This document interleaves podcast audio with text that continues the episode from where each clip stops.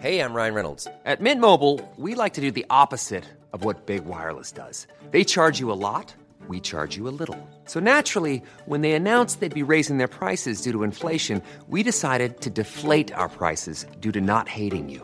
That's right. We're cutting the price of Mint Unlimited from $30 a month to just $15 a month. Give it a try at mintmobile.com slash switch. $45 upfront for three months plus taxes and fees. Promo rate for new customers for limited time. Unlimited more than 40 gigabytes per month. Slows. Full terms at mintmobile.com.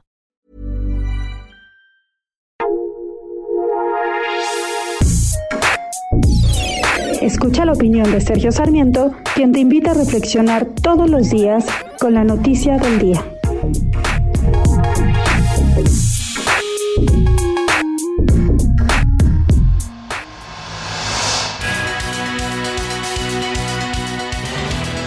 El doctor Hugo López Gatel se queja de que la gente prefiere ir a los consultorios de las farmacias en lugar de ir a las instituciones de seguridad de salud pública.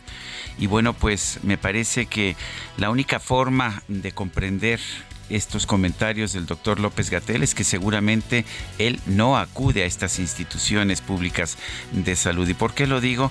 Eh, a ver, todos los que estamos en el Seguro Social sabemos perfectamente bien que si vamos a una emergencia al Seguro Social, eh, nos van a atender después de varias horas.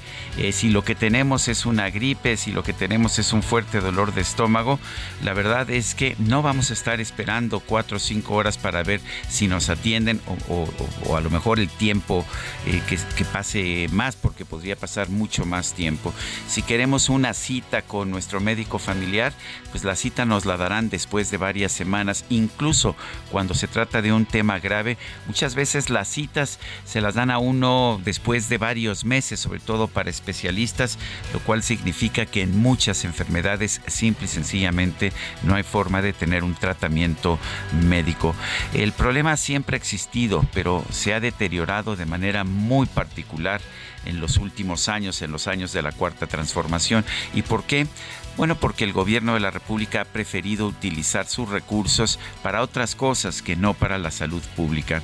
Es cierto que nos prometieron que desde el año, desde el 2021 tendríamos ya un sistema de salud como el de Dinamarca, pero todos sabemos, por menos los que vamos a instituciones de salud pública, que esa Dinamarca no ha aparecido todavía por el Seguro Social o por el ISTE o por los hospitales de la Secretaría de Salud.